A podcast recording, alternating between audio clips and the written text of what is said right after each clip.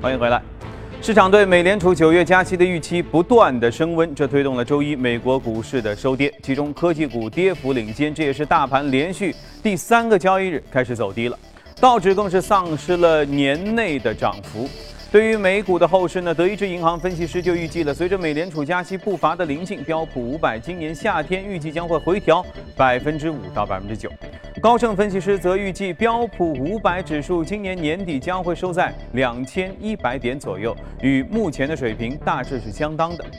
外汇市场上，美元大跌，欧元攀升。此前有消息说，美国总统奥巴马在即期会议上就表示，强势美元造成了问题，这引发了美元在前后一个交易日上涨之后出现大幅度的回落。其后呢，虽然白宫方面否认了相关的传闻，但是美元仍然下跌了百分之一点零六。欧元对美元则是上涨了近百分之一点五。另外，在德国举行的七国会议上，领导人们还同意在本世纪内逐渐淘汰化石原料，而燃料实现全球经济的去碳化，并且支持到二零五零年将全球温室气体排放量从二零一零年的水平上削减百分之四十到七十。其他方面，为了实现削减财政赤字的承诺，刚刚连任的英国保守党政府近日接连宣布国内资产出售计划，以及填补财政窟窿和减少公共债务。上周呢，英国财政部宣布将在未来十二个月内出售持有百分之十九的劳埃德银行集团的股票，后来表示将逐步减持皇家邮政集团百分之三十的股份。俄罗斯总理梅德韦杰夫八号表示，他已经批准了北方海路开发的综合计划。未来十五年，通过北方海路的货运运输量将比目前增加十九倍，达到每年八千多万吨。北方海路大部分的路段呢是位于北冰洋的水域，有一些呢甚至一到两个月只有这样一一年当中的短时间的通航期。因为近年呃近期这个全球气候变暖，这条航线潜力大增。日本八号公布了今年第一季度的国内生产总值环比增长率，从初值的百分之零点六上调到百分之一，换算成年利率的话，增长大约达到百分之三点九。这是日本经济连续两个季度呈现出了一个正增长。市场人士认为，虽然日本经济基本上走出了消费税上调引发的衰退的阴霾，但是复苏势头仍然不稳固。未来日央行可能会再度放水以帮助经济。而值得注意的是，五月十九号以来，日元开启了连跌模式。多家机构预计，日元汇率未来仍然有下跌的空间，这将给他们的货贸易伙伴带来输入型的通缩的影响，这使得全球货币政策会更趋宽松。好，浏览完宏观数据，我们来看一下隔夜美股收盘之后的表现。正如前面所说的，昨夜的隔夜美股已经是连续第三天继续下跌了。道琼斯指数又下跌了百分之零点四六，一万七千七百六十六点五五点。纳斯达克指数是下跌了百分之零点九二，五零二幺点六三点。标准普尔指数是下跌了百分之零点六五，两千零七十九点二八点。接着我们来连线我们驻纽约记者葛维尔，请他带来收盘之后的最新的一些报道。你好，葛维尔。上，主持人，苹果隔夜开幕的开发者大会上公布，Apple Music 将会在六月三十号发布，iOS 九也出入真容。苹果的股价却在发布会期间出现了大幅的震荡，一度下跌超过百分之一。而根据 FactSet 的数据显示，五十二位分析师给出苹果的平均目标定价在一百四十七美元附近，较当前的股价水平高出约百分之十四。周一，美国方面没有重要的经济数据公布。周四，投资者将会聚焦在五月的零售销售额，目前预计增长百分之一点三。此外，根据商业圆桌的调查，美国大型企业 CEO 对下半年 GDP 增速的预期出现了下滑。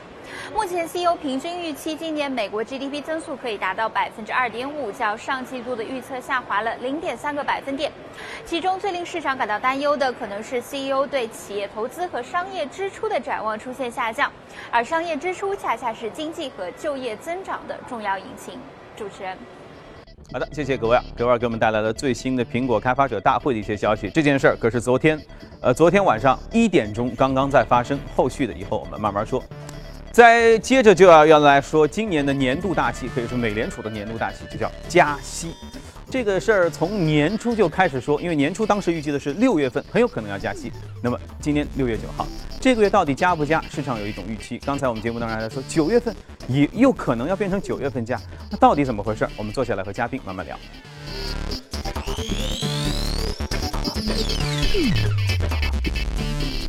好，今天坐在我对面的是马一群，还有我们电视机里的朱勇，你好。他说换了副新眼镜吗？OK，啊，先说加息这件事儿啊，马一群肯定也知道，加息真的是一部久唱不衰的年度盛事，出了一季又一季。那么今天在六月九号这个当口上，我们先来看看你的观点啊。六月份原本年初说的这个市场预期的加息这件事儿，会不会发生？其实这件事情确实是已经说过很多次了。那么市场不断的在提升这样的一个温度。那其实我认为，呃，今年加息的可能性其实确实是比较的大，但是有可能会呃推迟到明年，也有可能今年只加一次，然后力度相应的比较有限。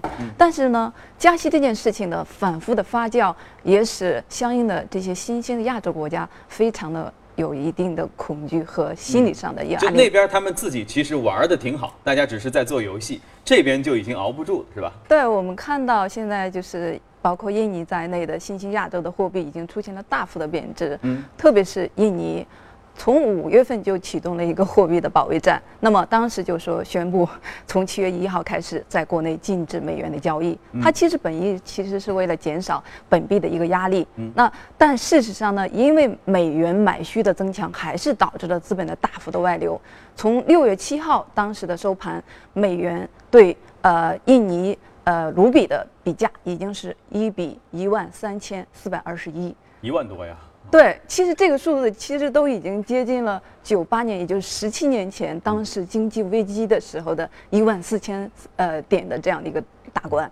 所以呢，就是在面临这样一个历史低点的情况下，呃，应该我们会看到这件事情可能会继续的去发酵，因为美元未来加息一定是要成型的，这个是毋庸置疑的。那么美元的持续的走强，一定还会对美元的呃对应的这些。呃，新兴的亚洲的货币呢，进一步的去承压，呃，相对来说阶段性可能还会有所缓解。我们要看到的就是说，因为美元在技术层面上在突破九十之后呢，一直没有像样的这样的一个回撤。那其实现在呃来看，呃，接近一百点之后呢，它会有一个回撤的过程，甚至。刚才提到的，今年要么不加息，要么加息一次力度的有限，甚至会后有可能还会当时就会用声明的方式来打压美元，进行主动的回撤。那么这样一来的话，其实是阶段性会缓解亚洲国家货币的压力，而且还消息层面上，我们看到就是因为德国最近因为涉及到欧洲事件的持续的发酵，所以德国也是有一个要持续呃采取一些强硬措施的这种可能性。那么欧元这种呃快速的走强，也反向压制了美元，来呃导致了这样的一些避险情绪的增加。所以呢，就是。要么美元会接近一百点之后回撤，但是现在消息面上显示出来的有可能会呃先行进行回撤。那么这种回撤会带来大宗商品的反弹，并带来有色，然后像黄金，还有上周提到的一些华宝油气这样的基金的一些投资的机会。嗯嗯，看来这情况挺复杂。那我们这得先跟朱勇来连线一下，请朱勇来点评一下。好的，杨欢啊，确实啊，这两天美国资本市场也是不是那么太平啊。美指是连续的下跌，昨天油价以及黄金啊，以及美元，美元跟油价是大幅度的下跌，黄金是连续低迷之后出现了上涨，会不会对 A 股市场有刺激呢？我们简单说了一下有色啊，首先看到的这是。黄金概念股今天会不会受到国际黄金价格的上涨影响的？我们也是拭目以待。我们重点梳理一下有色行业，因为我们最近发现整个盘面的风格在转变成二八风格。最先开始的是金融，那么所有的一些权重板块今年以来都是滞涨的。有色会不会呃呃接上一个接力棒呢？我们梳理一下它的看点，它的利好也是不断。比如说电改有助于降低生产成本。我们知道有些有色的企业，它的用电的成本是非常的高啊。那么电改是有助于降低。另外，呃，流动性的释放，减少负债成本，降息啊，降准的周期，对他们也是利好。我们看到很多的资本大鳄也是在高价的参与有色股的定增。另外，我们看到厄尔尼诺现象助力金属涨价。我们搜集到的数据显示啊，像锂，呃，目前的整个的。供求占比已经达到百分之七十一点九，同百分之呃四十三点八，镍百分之三十七点六啊这样的一个呃影响地区的供给占比，那么对于整个的锂铜镍的价格提升是呃一个趋势啊。我们看到镍的价格已经连续的创了新高。另外，我们从涨跌幅的情况来看，这是有色金属行业跟上证指数创业板指数的涨幅的对比，远远滞后上证指数创业板，所以它的滞涨、它的补涨的需求还是十分强烈的。呃，除了刚才说的黄金，呃，其他的有色行业部分的一些概念股，比如说。最大的亚洲铅生产基地，中国最大的白银生产基地的玉光金铅，另外还有像稀土类的中色厦门钨业，呃，亚洲最大、国际一流的木业公司金木股份等等，啊，这些都是有色行业的一些呃相关的子产业链当中的龙头。好的，阳光。好的，谢谢朱勇。我觉得每次看朱勇的分析，就像是看一个高考的作文。这次高考他的这篇作文叫《论有色金属必涨的一些理由》。好的，来一起来关注一下美异动美股榜上的情况。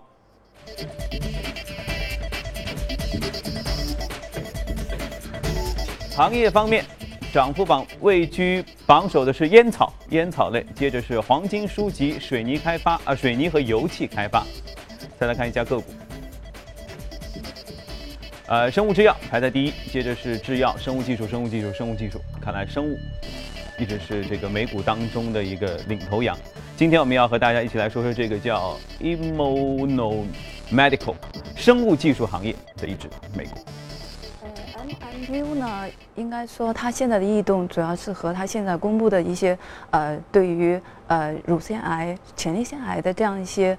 呃，包括免疫类的，能够呃有更多的治疗的这样的一些呃技术，嗯，这样的一个发布有关系，嗯，那所以从这个角度上来说，因为它最近呢，对于黑色素瘤包括在内的一些癌症呢，已经是技术不断的在。呃，去开发研发，然后有一定的这样的突破，所以在后续呢，随着生物制药在美国，呃，不管市场好与不好，特别是市场如果不好的这样一些更突出的表现，所以这样的呃生物制药类的公司呢，是需要值得去重点的去关注到的。另外就是还有一点，就是因为中东呼吸症一直是在持续的发酵的过程当中。对，昨天的时候，韩国已经是确诊了八十七例，已经是在压关进去两千多人嘛。对，沙特之后已经是第二大国了，所以在这个基础上，从消息面上的发酵程度上，也是同期需要关注到这只个股的后面的机会的。嗯，就是一有这种可能能扩大的流行性的这种疾病的时候，制药和生物制药的这种行业都会受到关注。对，国内也好，然后国外也好，全部都是这样的一样同样的规律。对，这倒是。前两天我还听到传闻说，谁家出了一个试剂，说是可以来检测 MERS，然后啊，大家就一一路的很受追捧啊。其实这个逻辑。是一样的，没错，就是这样的。好，另外还有一只个股要推荐吗？啊，那我们先去一下广告，广告之后我们继续回来。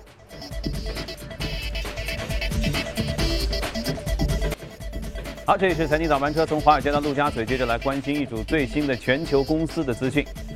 国际航空运输协会将于二零一五年全球行业航空业盈利预期上调超过百分之十七，达到了二百九十三亿美元，比去年增长了近一倍。油价下跌是推动航空业盈利的进一步增长的主要因素。预计呢，今年全球航空业的燃料成本将从去年的两千两百六十亿美元下降至一千九百一十亿美元。相信这样的数据对中国的航空业也会有影响。苹果在开发者大会上宣布，将会推出一款应用，帮助安卓用户将资料迁移至 iOS 设备。这个安卓躺着也中枪了。苹果此举是意在抢夺像三星等等的安卓手机的用户。麦当劳周一宣布，五月份全球同店销售额下降了百分之零点三，略好于分析师此前的预期。其中，美国同店销售额是下降百分之二点二，欧洲同店销售额增长了百分之二点三。英国业务的强劲表现以及德国和法国业务的温和增长抵消了俄罗斯业绩的下滑。亚太、中东与非洲区同店销售额下降了百分之三点二。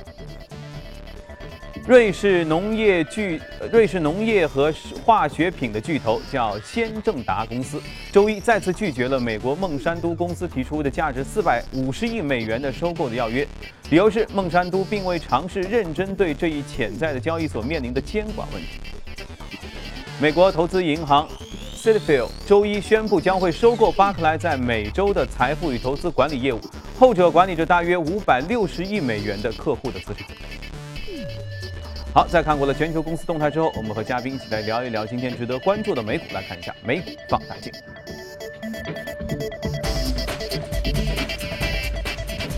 今天美股放大镜将会和大家关注，一个是领英公司，它是职场社交平台；另外一个是油气设备卡梅隆国际。嗯，职场社交平台其实我相信中国的用户其实也非常熟悉啊。当然，这个领英公司可能有些特别，因为是希拉里也在上面发布一些消息。对。他也在上面找工作，嗯，所以这件事情其实挺好玩的。对，找工作这件事儿呢，对也对，就是说他现在要找一份，只是他是定向的去应聘，应聘一个叫总统的工作。对，没错。所以呃，选民给不给他 offer 还要再看那个选民的这样的一个意图。听上去像是一个挺好的植入性还挺柔软的广告。没错，然后这家公司其实有点像国内的猎聘，但是呢，要比猎聘更为呃广泛，然后呢，使用率更高。它现在会员已经超过了三亿，那么呃，在这样的一个前提下，已经现在进军中国。那么，呃，在国内，其实红杉资本还给他站台，这是一个很大的看点。他现在有两个合作商，嗯，那一个是红杉资本，一个是宽带资本，也就是田素宁领导的。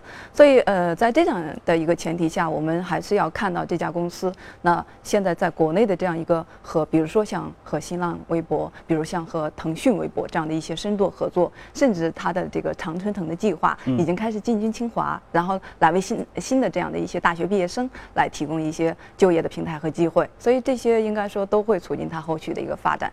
现在它的一季报的营收也很好，那应该是接近呃六点四亿的这样的一个美元的幅度，同时呢，增长幅度是在超过了百分之三十的比例。呃，在这样一个前提下，因为它是一家互联网的公司，嗯，呃，所以呢，应该说和 A 股相关联的互联网的这样的一个持续的互联网加的大涨，也会有相应的这样的一个联动的作用。它是互联网公司，但它它是呃聚焦于社交，还是聚焦于这个职场的一种一种一种招聘？主要是职场的招聘，它有一些人才的解决方案，有一些订阅的这样的一些服务。嗯，所以它现在应该说呃主要是和职场的这样一个互联网的结合有关系。嗯嗯，好，那么朱勇。呃，国内有没有类似这样的一个主营业务的一种互联网概念的公司，或者它会演，它会利好于其他的哪一些相关的公司呢？啊，刚才玉寻说的这只概念股啊，相关的 A 股的上市公司，呃，真的不多，或者是没有，因为我们的相关的社交类的啊概念股都在美股上市啊。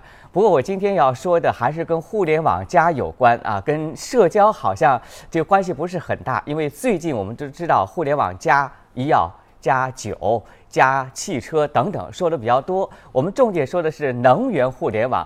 呃，我来把答案来公布一下啊。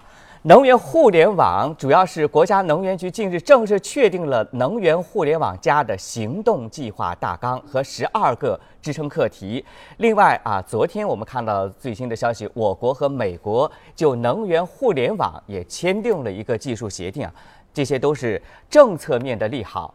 另外，我们知道能源互联网的本质，它涉及到方方面面，强调是以用户需求为核心，全产业链低碳化，以及国家的能源安全“一带一路”。预测的数据显示，国际的国家能源互联网的规模预测，中期的市场规模达到五千亿，而到二零二零年。输配侧和用户侧两端的市场规模就会达到十万亿，十万亿这个市场的空间是十分的巨大。能源互联网的四级架构当中也是涉及到各个方面，啊，比如说国家及周边国家的互联网，以及清洁能源、智慧城市、智慧家居。我们来看一下我们搜集到的跟能源互联网相关的部分概念股，比如说像正泰电器。许继电器、国电南瑞等，那么这些相关的跟电力啊、电器有关的一些概念股，其实要说到呃其他一些概念，涉及到方方面面，刚才说到的都是跟这个有关系。阳光，好的，朱勇。看来我们能够从互联网加这方面能够看出，就是中美两国，我觉得在这些方面还有一些层级上的不同。比如说，像朱勇说的，就是互联网加是能源方面，而实际上，呃，刚才我们举举举例子，这个这个呃，LinkedIn，它其实是关注的是人，人也是一种资源，也是一种能源，只是彼此之间的层级不一样。对，当生物资源都没有的时候，人依然会存在。啊，我们再来说另外一个，另外一个叫卡梅隆国际。对，嗯，这家是一家油气的公司。其实昨天晚上我们看到的美股油气开发的其实是表现非常好的，这也和目前 A 股的这个石油类的一个很强劲的央企改革的预期非常的类似。是受中国的影响吗？应该不是。其实现在中美的联动已经是越来越强了，还真的不是单纯的中概股。那整体上的市场，然后包括板块，现在也有增强的这样一个趋势。那么卡伦梅隆国际呢？我们看到的就是这家公司。它的营业利润，无论是去年的年报还是今年的一季报，都非常的好。那么，呃，每呃每个的这个增长率都已经突破了百分之二十的这样一个大关。所以，呃，在它连续三年这个在美国的前五百强的排名也是在持续的增强，现在已经是排到了两百八十六位。所以，就是刚才提到的，因为。A 股市场的油气也是相应的，像它一样有很好的这样的一个成长性，因为它的 PE 现在只有十八点二，低于整体美股的百呃二十的这样一个呃高度，所以呢，未来应该说会有比较好的这样一个发展，呃，所以结合着 A 股，我们看到就是 A 股市场现在石油气类的公司。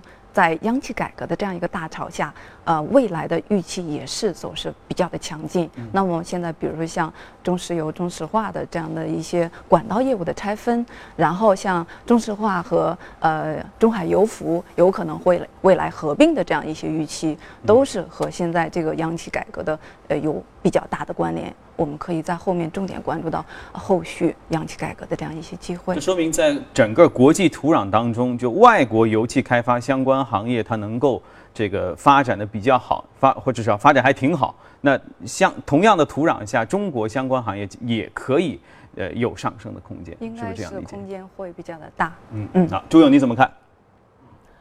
刚才一群说到了最近盘面当中的一个热点——国企改革。很多的研究机构认为，下半年的投资主题比较明确的就是国企改革。我们所以啊，要简单梳理一下这个方面的内容。呃，六月五号，中央全面深化改革领导小组第十三次会议审议通过了关于在深化国有企业改革当中坚持党的领导、加强党的建设若干意见，以及啊加强改进国有国有资产监督、防止国有资产流失的意见等等。呃，我们从呃，数据来看，二零一五年是“十二五”的收官之年。根据“十二五”规划当中，呃，具体的要求，央企的数量将减少三十到五十家的要求。那么，整合在今年必然会加速推动，而目前的时间只剩下半年的时间。所以说啊，呃，接下来国企改革概念是必定的一个主题性的投资机会。我们数据显示啊，国有企业的总市值。在 A 股的整个的占比相当之高，达到百分之六十点四。那么，假如啊国企改革概念股在盘面当中持续表现的话，对指数的影响是非常之大。我们梳理一下，首先这是央企国资改革首批试点的一些集团，那么这些个股最有可能是率先啊进行。改革和整合。另外，我们梳理的是改革的受益的领域，比如说建筑施工、机械装备、船舶航空、电力、钢铁、电信等等。我们搜集了三份研报啊，他们是怎么关注这些众多的改革的题材？比如说，国海证券，它是关注的是产能过剩领域钢铁和煤炭的整合。另外呢，申万宏源，它是纯粹从逻辑的推理角度。啊，他觉得造船业的整合可能啊是最为必要性和紧迫性。另外，我们看一下招商证券，他觉得军工央企改革是国企改革的深水区，中航工业依然是领军者。说的是国企改革，阳光。好，这盘大棋让朱勇说三天三夜恐怕也说不完。我们今天先说到这里，好，谢谢两位嘉宾。然后请大家也关注第一财经资讯，可以扫描我们屏幕的二维码来了解刚才我们讨论过的相关的板块和个股。